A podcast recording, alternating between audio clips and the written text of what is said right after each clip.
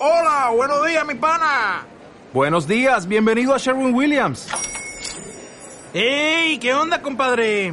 ¿Qué onda? Ya tengo lista la pintura que ordenaste en el ProPlus app. Con más de 6.000 representantes en nuestras tiendas listos para atenderte en tu idioma y beneficios para contratistas que encontrarás en aliadopro.com. En Sherwin Williams somos el aliado del PRO.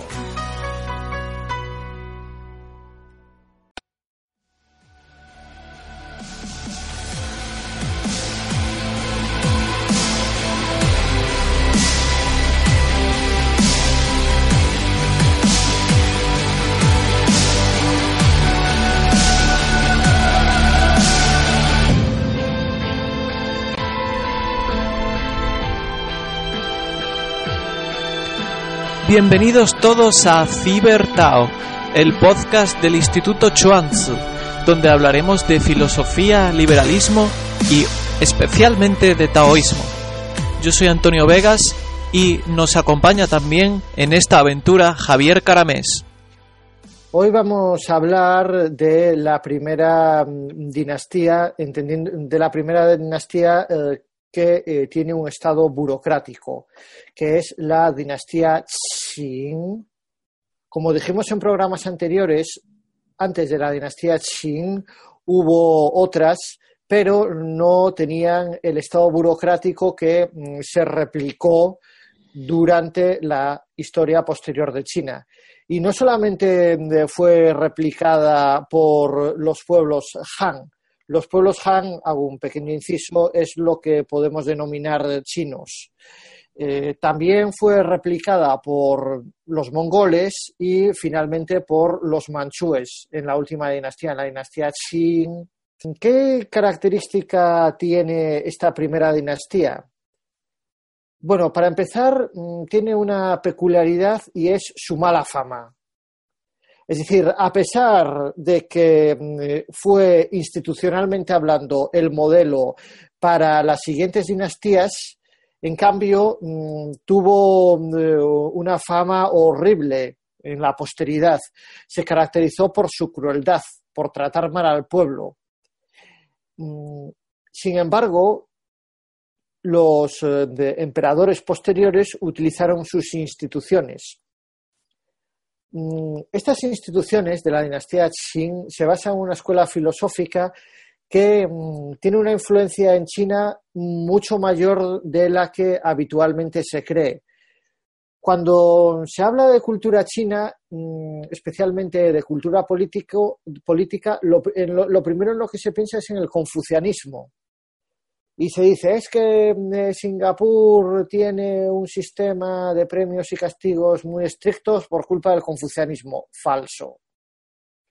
Es decir, lo que hay en Singapur de, un sistema de premios y castigos muy, muy estricto se puede atribuir a la tradición china, mm, no digo que no, pero no al confucianismo, sino a esta ideología que está detrás de las instituciones imperiales mm, que mm, desarrollaron eh, los Qing y es el legismo. Más en concreto de un pensador legista que se llama Han eh, que asesoró al rey de Qing, después eh, murió en una intriga palaciega de este mismo estado, pero bueno, el caso es que mm, sus escritos nos ayudan a entender la base institucional eh, de las dinastías chinas y podemos decir que en una gran medida del Partido Comunista de ahora. Sí, sí, del Partido Comunista de ahora. Porque si bien el Partido Comunista la tomó contra el taoísmo y contra el confucianismo, lo cual es lógico, porque a qué comunista le, le gusta que haya una ideología que sostenga que la familia es algo importante. Es obvio, o respetar el orden natural de las cosas. Eso es algo que mm, es totalmente incompatible con el comunismo. Sin embargo, la idea de guiar a la sociedad con coerción, es decir, con, premios y castigos, pues bueno, en fin, es obviamente de lo que a cualquier comunista, mm, es decir, eso mm, al menos eh, los comunistas eh, que no son idealistas, es decir, la mayor parte de ellos, pues lo que les gusta es transformar eh, a la sociedad mm, con premios y con castigos. Bueno, a los, a los comunistas y a los socialdemócratas también les gusta eso. pues bien, mm, esto de los premios y castigos es precisamente uno de los rasgos del legismo. El legismo creía que eso de esperar que haya virtud, no, eso de que, ¿qué es eso de esperar un gobierno basado en la virtud? Eh, no, para que la sociedad funcione bien, lo que hay que tener es mano dura con aquellos eh, que hacen cosas eh, poco adecuadas y premiar a aquellos que favorecen al poder político. Bien, este es el rasgo fundamental, el más conocido, pero hay más. Otra de las características del legismo es eh, lo que yo creo que es eh, uno de los males de la civilización china. Es decir, yo creo que la civilización china ha destacado en el ideal de la Wei, la no acción, es decir, que el gobernante debe ser eh, un referente para todos y no actuar.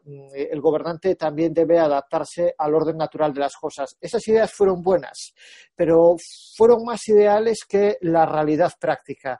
En la realidad práctica, en la historia de China, eh, hubo algo que mm, mm, a mí me gusta llamarle la falsa virtud. De la misma forma que eh, el mal de Occidente es la fatal arrogancia de la que Hayek, es decir, la idea de que con la lógica, en base a preceptos lógicos, se puede organizar la sociedad, es decir, eso que, produjo el caos absoluto en los sistemas comunistas y en gran medida está produciendo caos en las socialdemocracias, pues eh, el gran problema mm, de la civilización chino es la falsa virtud, es decir, ¿Qué es esto que yo llamo la falsa virtud? Es la idea de que para que haya orden en lo que está bajo el cielo no hace falta un gobernante virtuoso, sino un gobernante que se convierta en virtuoso. Es decir, que mm, un grupo de individuos que forman eh, una burocracia eh, eligen a un tipo o establecen que un tipo eh, debe ser la máxima autoridad de lo que está bajo el cielo y debe mm, parecer eh, alguien excelente, alguien que lo sabe todo, aunque no lo sea. Por eso, eh, delante mm, de este tipo, eh, no hay que criticarlo, o al menos de forma abierta, hay que hacerle parecer alguien grandioso. En fin, en Corea del Norte podemos ver esto que, insisto, no es por la influencia confuciana, no, no, es por influencia legista, que es eh, en, el, en nuestro querido King, nuestro querido King, ese, ese individuo, nuestro gordito favorito, como dicen algunos por ahí. Eh, bueno, Corea del Norte es una mezcla de la fatal arrogancia de Hayek, es decir, la idea de transformar la sociedad eh, en base a mandatos coactivos que responden a una especie de verdad absoluta, eh, con, la, con la falsa virtud. Mm, pues de ahí que siempre aparezca como alguien espléndido a pesar de su peso, o por ejemplo a su abuelo, que dicen que si su abuelo ha escrito mil libros, eh, que aparece ahí en estatuas eh, grandiosas. Es decir, eso eh, responde a la ideología de las instituciones tradicionales basadas en la filosofía legista. Es decir, para gobernar la sociedad hace falta no una persona virtuosa, sino alguien que parezca virtuoso. Por cierto, mm, eh, hay otro ejemplo muy bueno que no sé si visteis, las bolas del dragón, en concreto bolas del dragón Z. En los capítulos que están más hacia el final aparece un personaje llamado Satán que es un tipo que, bueno, tiene mucha fuerza, pero comparado con Son Goku y sus hijos, pues es, un inútil. En el primer combate con Cell, Cell le da eh, poco menos que lo acaricia y ya lo deja fuera de combate. Sin embargo, aparece como el gran salvador del mundo, como el Nova más de las artes marciales, y lo llamativo es que eh, Son Goku y los de su alrededor permiten que eso sea así. Bien, esto es. Mm, esto responde eh, mm, exactamente al paradigma del gobernante legista. Es decir, eh, un tipo que no vale nada, pero que hay una gente a su alrededor que hacen que ese eh, tipo valga algo. Y es que aquí hay otro de los aspectos importantes de Hanfeiz. Algunos dicen que es un totalitario y bueno, mm, sí y no. Mm, es de, esto hay que matizarlo mucho. Eh, quien manda en este esquema intelectual no es el rey, es la gente cercana al rey. Es decir, esta gente para tener poder lo que se apoya es en un tipo que parece Dios eh, y en la sombra maneja los hilos del país. Bien, y mm, un último rasgo del legismo, mm, todo esto simplificando, después hay otras cosas eh, que se pueden eh, tratar más en detalle, es su adaptación. Es decir, una de las cosas que sí que el legismo tiene buenas eh, frente al comunismo es que cree que no hay formas de gobierno absolutas que valgan para todas las circunstancias eh, eh creía que bueno, lo del gobierno de la virtud de Confucio para su época estaba bien, en esa época era adecuada, porque en aquel entonces había poca gente, entonces, de, esta forma eh, era más fácil que hubiese mm, de, buena, eh, buenas prácticas, que la gente confiase en otros. Según Hanfitz, en la época que le tocó vivir hay mucha gente y entonces la única forma de gobernar lo que está bajo el cielo es mediante la mano dura pero acepta que mm, efectivamente las cosas cambian y que eh, lo que es válido para una época no es bueno para otra. Por lo tanto, mm, eh, esta ideología, aunque en algunos aspectos es negativo, tiene una cosa buena y es que reconoce que la adaptabilidad es algo importante y, de hecho, algo que efectivamente tienen las instituciones chinas es que mm, sí que tuvieron un alto nivel de adaptabilidad y mm, permitieron em, esta flexibilidad em, em, permitió que eh, las instituciones eh, imperiales chinas, desde la dinastía Han en adelante, pusiesen como ideología eh, predominante el confucianismo, que el confucianismo es en cierta medida un contrapeso a las ideas legistas, es decir, a gente que está en estas eh, instituciones eh, que, ensalzan a un gobernante que no tiene virtud, si al menos son personas eh, mm, que mm, son conscientes de que la familia es importante, el orden natural de las cosas es importante, que el hacer uso excesivo de los premios y castigos es malo, pues estas instituciones mm, pueden ser menos perniciosas. Y esto es lo que hubo de, en las dinastías eh, eh, desde los Han en adelante. Es decir, dicho de forma simple, el confucianismo moderó em, las consecuencias negativas de pretender gobernar a la sociedad solo mediante premios y castigos. Eh, creo que lo hemos mencionado y si no lo veremos, el confucianismo rechaza el gobierno basado en los premios y castigos, es decir, eh, el gobierno se debe basar en mm, influir con la virtud en eh, los gobernados. Mm, bien, eh, la dinastía Qing, eh, precisamente por este exceso de confianza en los premios y castigos, duró lo que duró. Mm, eh, duró de apenas 20 años. Fue una cosa rapidísima. fue el emperador de Qing y su hijo, que no duró nada, y después la revuelta que dio lugar a la dinastía Han. Mm, lo de, la, eh, lo de la dinastía Qing, en cierto modo, mm, se repitió durante la época de Mao. De hecho, a Mao le gustaba mucho Qin Shi Huang. A Mao el legismo le gustaba mucho, el confucianismo no le gustaba. Es decir, una de las cosas que tienen en común el primer emperador y Mao es que ambos mm, se cargaron el confucianismo. El primer emperador mató a todos los confucianos que se encontraba, eh, también, también quemó todos los libros que no fuesen legistas y mm, algo parecido hizo Mao, con el problema de que, como hemos eh, dicho, eh, el legismo tiene cierta flexibilidad, entiende que eh, lo que es bueno en un sitio no necesariamente es bueno en otro, mientras que en el, comunismo es maximalista. El problema de todo el mundo es la revolución del proletariado y de los obreros, es decir, es mucho más maximalista. Sí, bueno, como bien has dicho, la dinastía, la, eh, dinastía Qin del primer emperador, Shi Huangdi, estuvo basada en el legismo, ¿vale?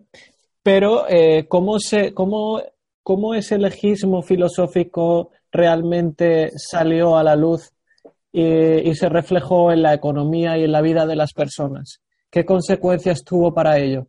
Pues bien, conectando un poco para responder a esta pregunta, tenemos que conectar con el programa anterior. Y fue muy importante la época de los reinos combatientes, porque eh, esta época fue un periodo en el que las diferentes partes de China, los diferentes reinos, estaban en pleno combate entre sí y había una militarización muy importante de la sociedad. Y aquel Estado que tenía políticas militares más agresivas fue el que terminó conquistando toda China que fue el estado de Qin. Ahora bien, ¿qué ocurre cuando se acaban todas las guerras porque ya lo has conquistado todo, pero tu estado es un estado militar que fundamentalmente funciona mediante la guerra? Pues eh, se, termina el negocio y entonces hay que inventar nuevas cosas que hacer con eso. Eh, la población seguía siendo una población, eh, eran soldados del Estado, eh, antes eran soldados del Estado para luchar contra otros estados y ahora eran soldados del Estado para construir eh, todo tipo de construcciones megalómanas, que ahora veremos cómo, cómo funcionó todo este sistema. Bien. Eh, también hay que decir que el Estado de Qin consiguió conquistar toda China por, por un motivo que coadyuvó a dicha victoria muy importante, que fue las favorables condiciones geográficas de, de aquel estado, porque el estado de Qing estaba rodeado por cadenas montañosas que ejercían de muralla natural contra invasores y además que el estado de Qing contaba con una gran cantidad de tierra fértil, lo cual daba eh, eh, producción agrícola muy importante y el Estado se nutría eh, mediante impuestos que cobraba a todos estos campesinos. Bien, otra cosa importante que refleja la filosofía legista del momento fue que Qin Shi Huang se proclamó eh, Di. Anteriormente, pues los reyes de China o bien eran Tianzi, eh, eh, hijo del cielo, o bien eran Wan, pero nunca se, consideraban dioses. los dioses siempre estaban por encima del emperador. perdón, el emperador no, por encima del rey en China pero eh, eh, este primer emperador se proclamó Juan Di, que, es eh, similar a un dios o a una deidad.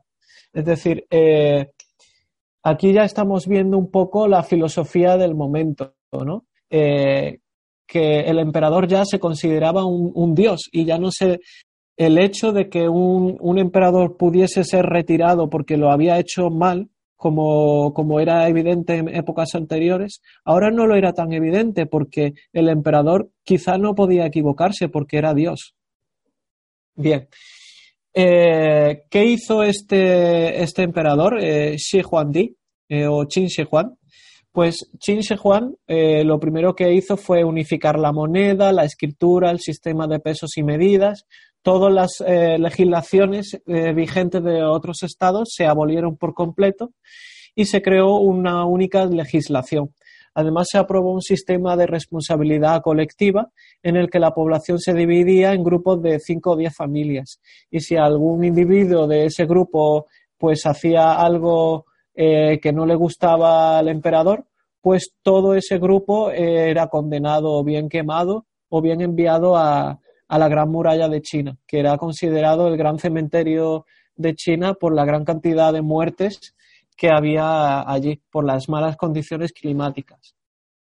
Bien, así a primera vista, muchos eh, estudiosos consideran que esta unificación de esta unificación de la sociedad, en definitiva, porque unificar la escritura, el sistema de pesos, la moneda, es unificar la sociedad pues esta unificación de, la sociedad eh, parece que fue muy positiva, ¿no? Eh, eh, por ejemplo, la moneda redujo los costes de transacción, la escritura, pues permitió una mejor comunicación, el sistema de pesos y medidas también permitió mejorar el comercio, ¿verdad? Bien, pero ahora haciendo una reflexión basándonos en los preceptos de Friedrich Hayek de la Escuela Austriaca de Economía, Eh, está bien que un sistema esté unificado, pero si esa unificación proviene del orden espontáneo. Por ejemplo, eh, los principios generales del derecho o, eh, provienen, por, provienen por evolución natural de, ellos, ¿no? por la evolución natural. O os pondré un ejemplo más actual, como por ejemplo el puerto USB de un ordenador eh, no existe una legislación que imponga que todos los ordenadores tengan un puerto USB, pero sin embargo el puerto USB se ha hecho universal precisamente porque eh, lo utiliza mucha gente y los incentivos para utilizarlo son muy altos y también es el más eh, es el, uno de los más eficientes para hacerlo. Entonces, cuando la unificación de las cosas se produce de forma espontánea está muy bien, pero cuando es establecida por desde arriba puede desembocar en el problema de que quizá esa legislación no sea la correcta o la deseada por la población y la población tenga que aceptarla y, se pierda diversidad por el camino, porque quizá se eliminó la moneda del estado de, por ejemplo, de Chao y esa moneda era mucho mejor que la moneda de, que estableció Qing, el, en, el, en la dinastía Qing, lo mismo con la escritura. Entonces, hay que tener mucho cuidado con defender la unificación por la fuerza.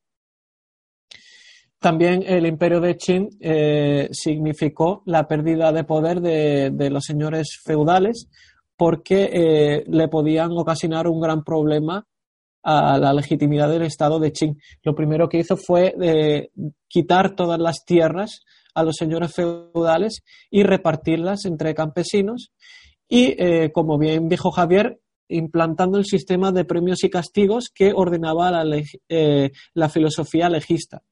Y consistía en que si tú eh, producías más de la cuota asignada por, por el Estado de Qing, se te otorgaba más tierra.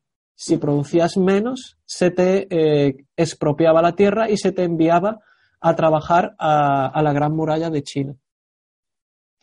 Bien, como, como vemos, los ciudadanos no eran más que meros siervos del Estado, que eran un ejército de esclavos que se dedicaban a producir grano eh, y a fortalecer las arcas del Estado mediante dos tipos de impuestos.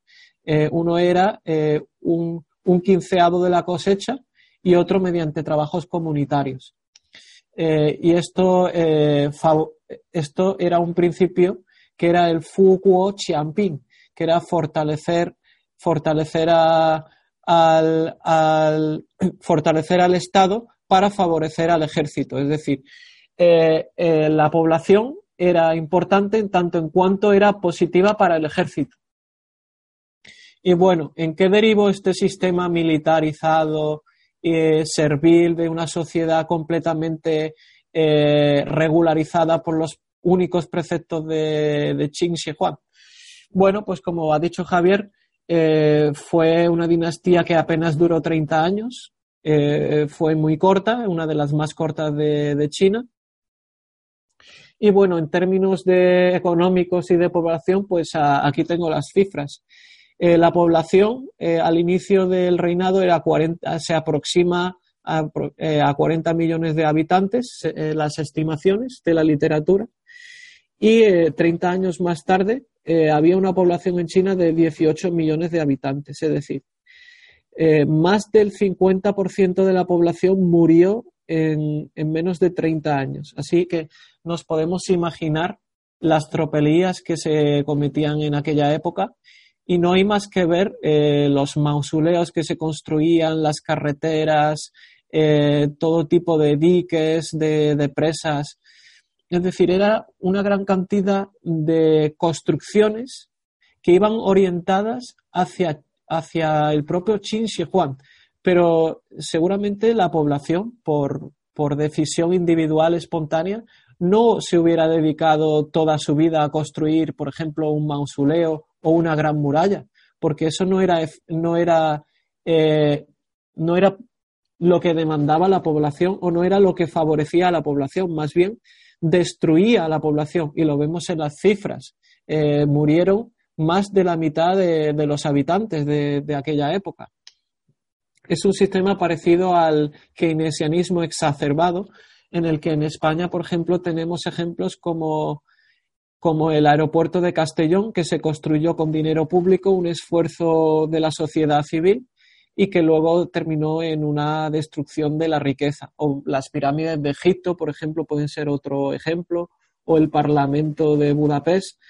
Son ejemplos de poblaciones muy pobres que tienen, eh, que tienen construcciones megalómanas, que tienen una utilidad nula para la población pero sin embargo son un deseo del emperador de turno. Y yo creo que, con, esta, con este resumen económico y, filosófico que ha hecho Javier de la época, eh, pues eh, es suficiente por, por hoy. Si Javier quieres añadir algo más.